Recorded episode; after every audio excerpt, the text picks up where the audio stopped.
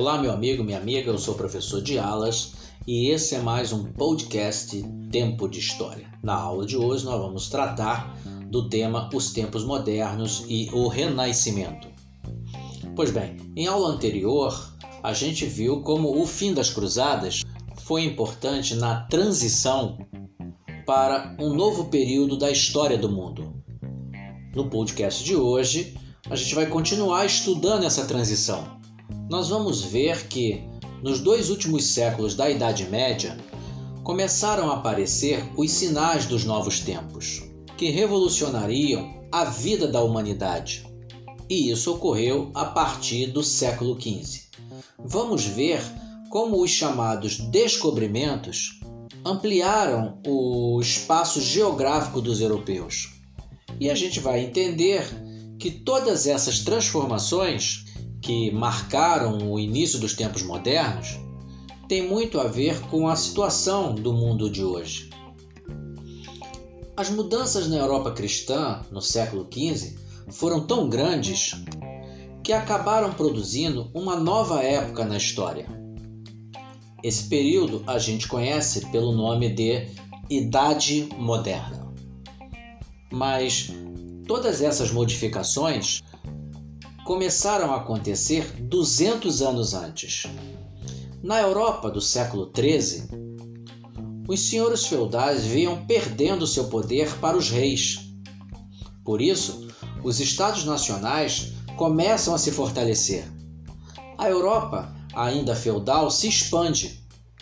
Novas terras são colonizadas e a população aumenta.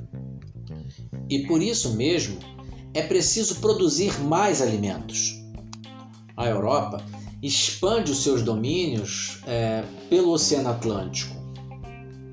No fim do século XV e no começo do século XVI, os europeus eles cruzam o Atlântico e finalmente chegam às terras desconhecidas por eles. É a era dos chamados descobrimentos. Para os europeus, isso significa novos produtos, novas oportunidades de investimentos e novos negócios. Os estados nacionais ficam ainda mais fortes com a formação dos impérios coloniais. Daí, a economia mundial capitalista está prestes a nascer. Vejam, senhores, é, não era só a economia que estava se modificando. É preciso considerar que as coisas também estavam mudando no campo das ideias, inclusive na religião. Então, no início do século XVI, aconteceu a reforma religiosa. A reforma mudou o comportamento de parte dos europeus. Eles passaram a ter ideias e atitudes mais afinadas com os novos tempos. As cidades se tornaram os centros da nova cultura. Cultura essa que surgiu na Idade Moderna. Mas as transformações, elas não aconteceram do dia para a noite. A modernidade não atingiu todos os países da Europa ao mesmo tempo. A maior parte é, da população dos reinos cristãos ficou fora desse processo. É que a maioria dos europeus moravam no campo. A Europa, ela continuava sendo uma sociedade agrária. Nos novos tempos, ainda havia a intolerância religiosa e também havia a perseguição dos defensores de ideias diferentes. E, ao mesmo tempo, essa foi a época em que o poder militar europeu dominou na base da força e da violência as populações da África e da América. É curioso que, justo numa época de tanta violência, tenha acontecido uma grande virada no pensamento humano. Antes, os estudos estavam todos é, baseados na religião. E com os novos tempos, os pensadores começaram a estudar o próprio homem como um ser racional superior às outras criaturas.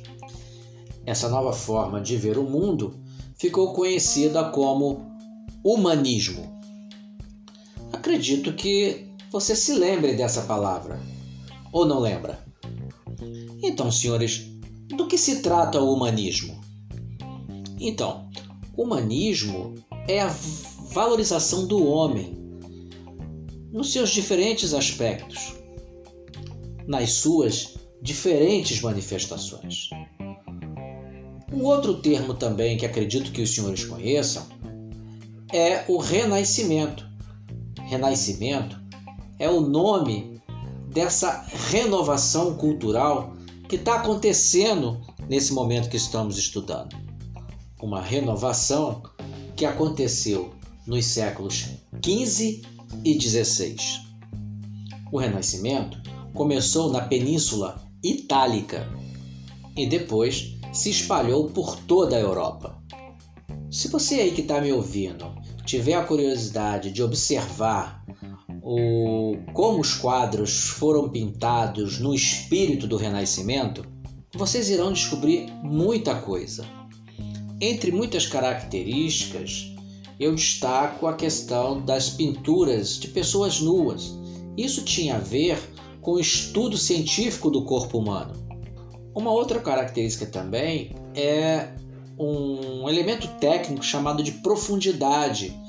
É que a gente, quando olha os quadros do Renascimento, veja, é, para criar esse efeito de profundidade, os pintores usavam a geometria.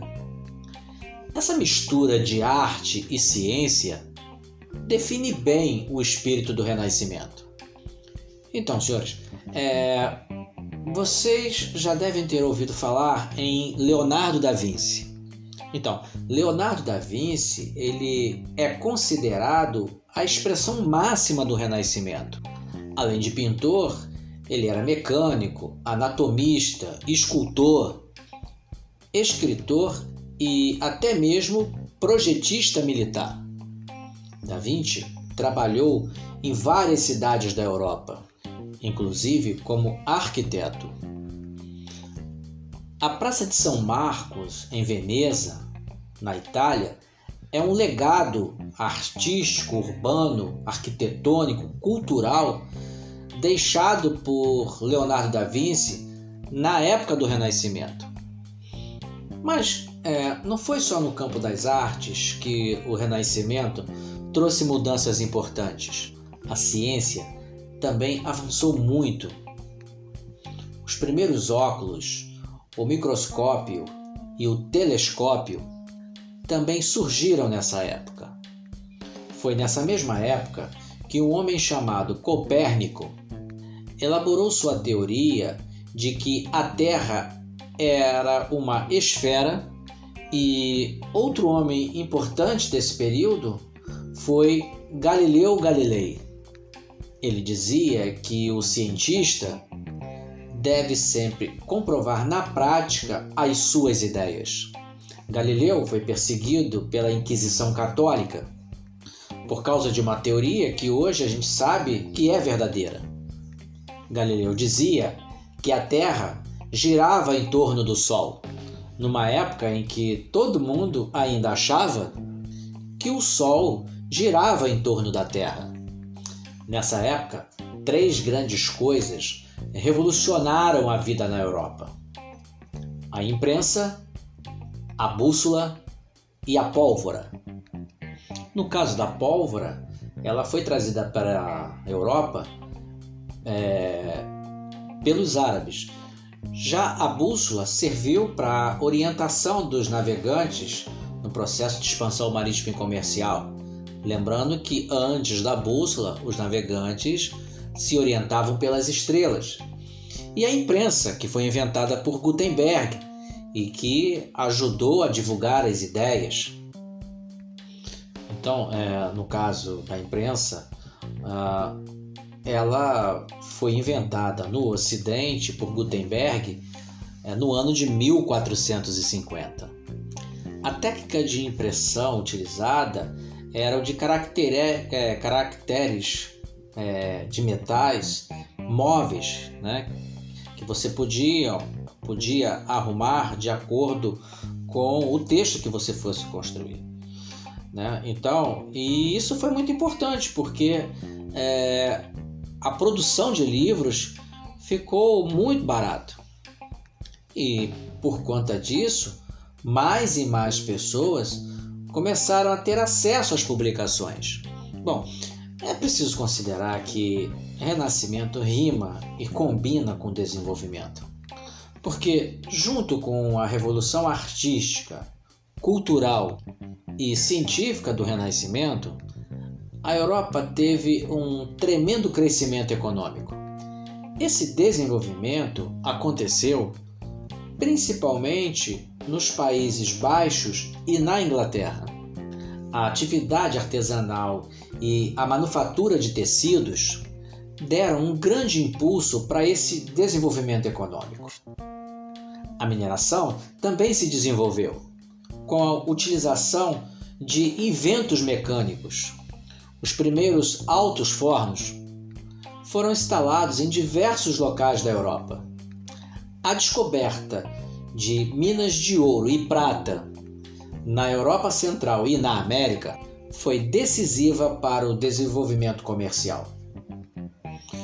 Bem, com mais dinheiro circulando e com o lucro do intenso comércio entre os povos, a Europa acabou gerando riquezas que deram origem ao capitalismo comercial. Mas toda essa riqueza gerou também pobreza. Os preços subiram e os mais pobres levaram a pior. Era comum os pobres se revoltarem. Em especial, eles se revoltaram contra a miséria e a fome. Pois bem, eu vou parar por aqui e no próximo encontro a gente continua tratando é, dessas mudanças que aconteceram na Europa. Agradeço os que me escutaram, saúdo os que me ouviram e desejo a todos um forte abraço. Até mais!